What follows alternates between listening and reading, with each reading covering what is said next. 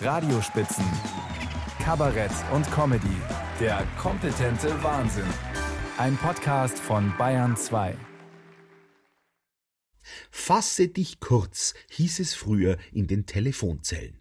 Telefonzellen gibt's heute nicht mehr, das Motto hat sich aber erhalten. An den Kassen der Discounter zum Beispiel. Das Tempo, in dem man dort abgefertigt wird, darf als Neuinterpretation des alten Telefonzellenspruchs gelten.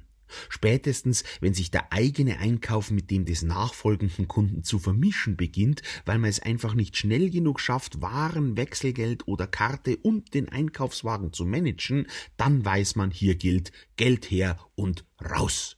Die Minimalkommunikation Kassenbon ist das höchste der Gefühle. Aus einer Supermarktfiliale in Schweinfurt hört man da jetzt anderes.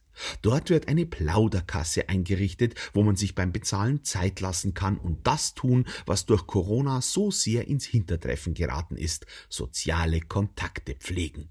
Das zwar nur dienstags zwischen 8 und 12 Uhr, also wenn eh fast niemand Zeit zum Einkaufen hat, aber immerhin nimmt man sich dort jetzt Zeit für König Kunde. Wenn man jetzt eine ziemliche Ratschen ist, so wie ich zum Beispiel, dann kann das freilich auch fatal werden, weil man womöglich den halben Vormittag an der Kasse verbringt, indem man sich komplett verratscht. Aber wer so strukturiert denkt wie ein Supermarktteam, das eine Plauderkasse einrichtet, hat womöglich auch hier Vorkehrungen getroffen. Höchstratschzeiten zum Beispiel oder Ratschzeitüberschreitungsmelder. Im Grunde geht die Idee sowieso noch gar nicht weit genug. Eigentlich sollte man für gute Kunden statt einer Kasse ein Café oder eine Gaststätte im Laden einrichten, wo man sich nach getätigtem Wocheneinkauf in aller Ruhe mit dem Kassenpersonal zusammensetzt, plaudert und dabei auf einen Kaufpreis einigt. Das wär's doch. Kommunikation ist ganz wichtig. Für unsere Hampelkoalition in Berlin zum Beispiel wäre die Einrichtung einer Plauderkasse womöglich hilfreich, um wieder miteinander statt nur übereinander zu reden. Ich war zum Beispiel kürzlich in Dresden.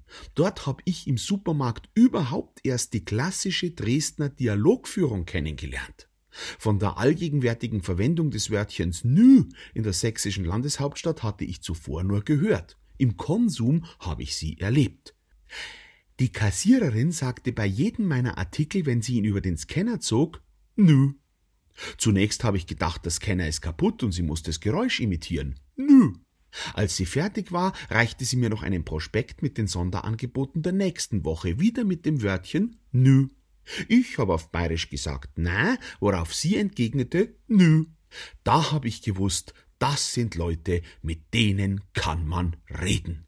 Eben alles eine Frage der Perspektive.